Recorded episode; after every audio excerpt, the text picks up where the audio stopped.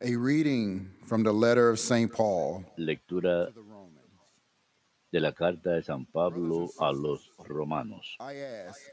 Hermanos. ¿Habrá desechado a su pueblo? Ni hablar. También yo soy israelita descendiente de Abraham, de la tribu de Benjamín. Dios no, no ha desechado al pueblo que él eligió. Pregunto ahora?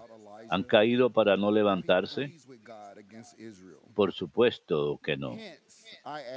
Por haber caído ellos, la salvación ha pasado a los gentiles para dar envidia a Israel. Por otra parte, si su caída es riqueza para el mundo, es decir, si su devaluación es la riqueza de los gentiles, ¿qué será cuando alcancen su pleno valor? Hay aquí una profunda verdad, hermanos. Y para evitar pretensiones entre ustedes, no quiero que la ignoren. El endurecimiento de una parte de Israel durará hasta que entren de todos los pueblos. Entonces todo Israel se salvará, según el texto de la Escritura. Llegará de Sión el libertador para alejar los crímenes de Jacob. Así será la alianza que haré con ellos cuando perdone sus pecados. Considerando el Evangelio, son enemigos y ha sido para su bien, pero considerando la elección, Dios los ama en atención a los pa- patriarcas para los dones y la llamada de Dios son irrevocables. Palabra de Dios, te alabamos, Señor. El Señor no rechaza a su pueblo. El Señor no rechaza a su pueblo. Dichoso el hombre a quien tú educas, al que enseñas tu ley, dándole descanso tras los años duros. El Señor no rechaza a su pueblo. Porque el Señor no rechaza a su pueblo, ni abandona su heredad. El justo obtendrá su derecho y un porvenir los rectos de corazón. El Señor no rechaza a su pueblo. Si el Señor no me hubiera auxiliado, ya estaría habitando en el silencio. Cuando me parece que voy a tropezar, tu misericordia, Señor, me sostiene. El Señor no rechaza a su pueblo.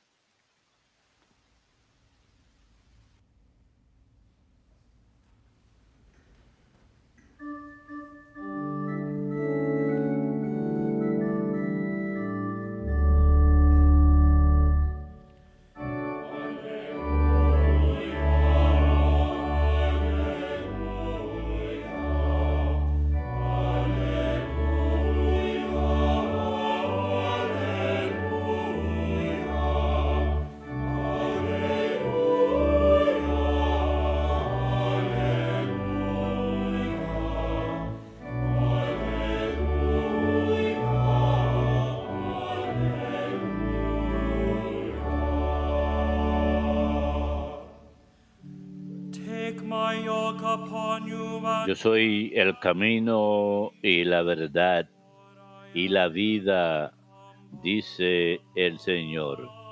Nadie va al Padre sino por mí.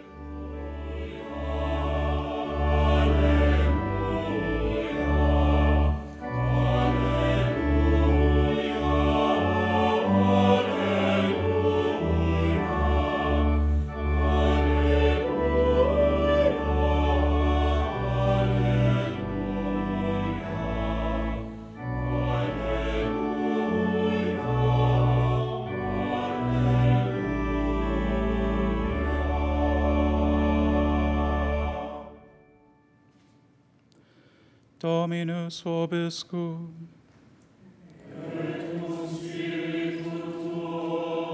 Lectio Sancti Evangelii secundum Lucam.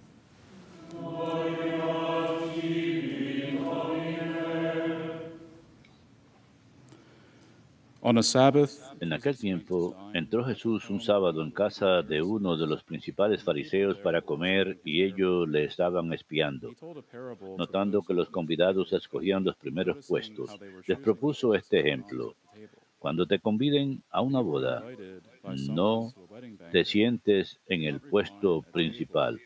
No sea que hayan convidados, convidado a otro de más categoría que tú y vendrá el que los convidó a ti y al otro y te dirá, Say, "Cele- give your place cédele el puesto a este. Entonces avergonzado irás a, a ocupar el último puesto. Al revés, cuando te conviden, vete a sentarte en el último puesto para que cuando venga el que te convidó te diga, amigo, sube más arriba. Entonces quedarás muy bien. Ante todos los comensales, porque todo el que se enaltece será humillado, y el que se humilla será enaltecido. Verbum Domini.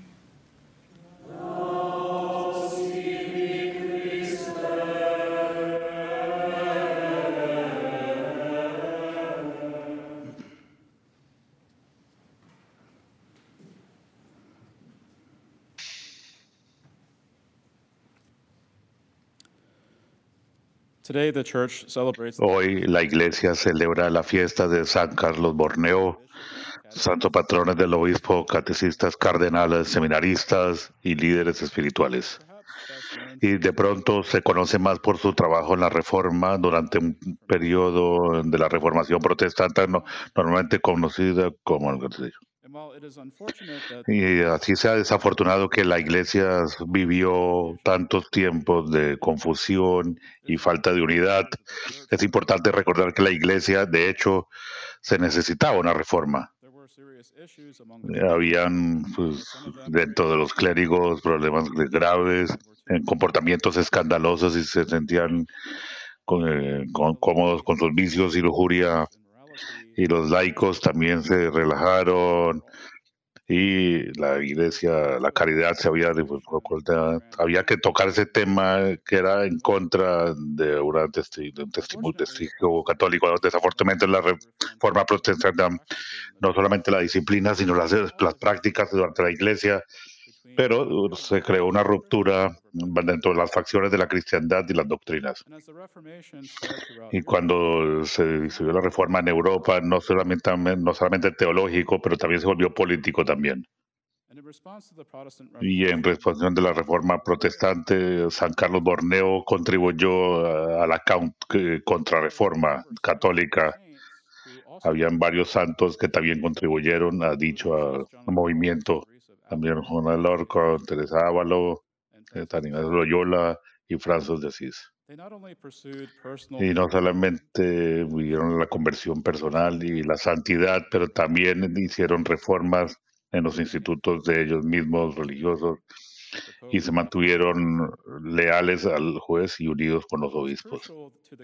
Era vital para la contrarreforma que mantuvieran la unidad dentro de la iglesia. united with the vicar of Se mantuvieron unidos con el vicario de Cristo. Y cualquier eh, reforma efectiva dentro de la iglesia se lleva a cabo de esta manera, bajo la guía e di- y dirección de los maestros. Y San Carlos Borromea nació a la, en riqueza, pertenecía a la nobleza de Milán y estaba relacionada a la familia Medici. De hecho, su tío era un integrante de la familia Medici y fue elegido por el, se volvió el Papa Pío IV cuando eh, Carlos tenía los 20, los 20 años. Era muy común en esa época. Carlos se benefició de la posición del tío como el pontífice máximo y recibió ciertos favores del Papa, tal como fue nombrado que cardenal y fue designado como un secretario del Papa. Y en tal derecho y privilegios tienen un defecto delirante de una persona y los llevan al pecado y a la inmoralidad. Pero San Carlos, por otro lado, no, no sucumbió a eso ni se enamoró de dichos beneficios que recibió. Y dijo que perseveró en la virtud cristiana y en la caridad y cumplió sus deberes de manera leal. Lo volvieron 1563. su- su padre en 1663 y después obispo cuatro meses después. Fue designado como obispo, el arzobispo de Milán en 1564 había, un- había que tocar el tema de la corrupción moral que estaba conviviendo en esa época y San Carlos ayudó con, re- con el concilio de Trento en 1602, después de que fue Dios suspendido por 10 años con la reactivación. Este concilio ayudó que se reforma la doctrina perennial de la Iglesia después de todas las revoluciones de la reforma, de la reforma protestante. Carlos la, pues, la publicación del concilio también conocido como el Catecismo Romano, que se, se pudiera presentar de manera ordenada. Y en el, ah, que- y el publicado en 992, el actual, está influenciado por el Catecismo Romano y hace muchas referencias al mismo. Y es importante tomar, recalcar que Carlos Borromeo tenía un espíritu humilde a pesar de que llevara todas estas reformas de la iglesia. De hecho, en una biografía escrita acerca de San Carlos por Margaret Yao, hay, un, hay una conversación entre Carlos y los obispos como, como los del deseo de los eh, deseos espirituales de relación a la santidad de Carlos. Don Bartolomeo, que era el arzobispo de Praga, le dice al tío de Carlos, al Papa Pío IV, cito, puede comenzar las, las reformas de los cardenales con esto joven. Si todos los principios de la iglesia serían como Cardenal Borneo, debo proponer que entonces, como modelos de la reforma, en vez de, de su. Esta cita no solamente transmite la santidad de Carlos, pero también indica mm, de la manera que estaba la pobreza que se veía en el clérigo en la época. Y Carlos la estimaba mucho a don Bartolomeo y confió su deseo de dejar todo esto, entre todos estos deberes y eh, irse y fugarse a un monasterio. Pensó que esto le iba a ayudar a, a- escapar cualquier tentación y que podía evitar el pecado y mantenerse leal a Dios. Y don Bartolomé le aconsejó a San Carlos y le dijo, no preguntes cuál es la manera más segura, pero cuál es la voluntad de Dios. Le causarías un daño a la iglesia si desertas los libros, si amas el amo, amas el mundo, pero no lo amas. Dios te ha llamado para que reformas la iglesia. Termina el trabajo que has comenzado. Y a pesar que esta no fue la respuesta que Carlos quería escuchar, al final recibió ese deber que se le dio y continuó con la contribución a la reforma de la iglesia.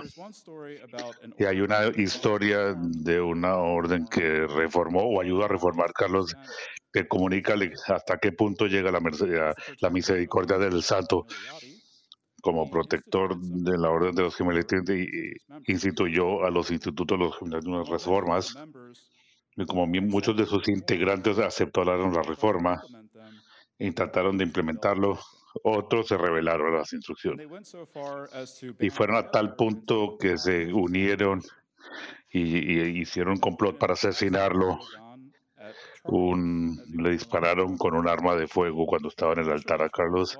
Inicialmente Carlos pensé que le había penetrado la bala y que había estado, eh, tenía una herida mortal y comenzó a prepararse para la muerte. Sin embargo, resultó que la bala ni siquiera le penetró la ropa, solamente había dejado una hinchazón en su piel de- superficial. Y después del, in- del intento de asesinato, Carlos le rogó a los asesinatos que les muestran misericordia, clemencia, y que no sufrieran la pena de muerte. No quería que los mataran a pesar de que, lo que trataron de matar a él. Desafortunadamente, las eh, rogativas de misericordia fueron denegadas y los, int- los que intentaron matarlo fueron asesinados ellos mismos. Hay muchas cosas que se pueden decir de las reformas que promulgó San Carlos, pero no se pueden hablar de todas en una sola Era una- uno- un oficial de la corte que, que- que creía los evangelios y quería vivir con ellos de manera leal, de- de- a pesar de todos los privilegios que vivió.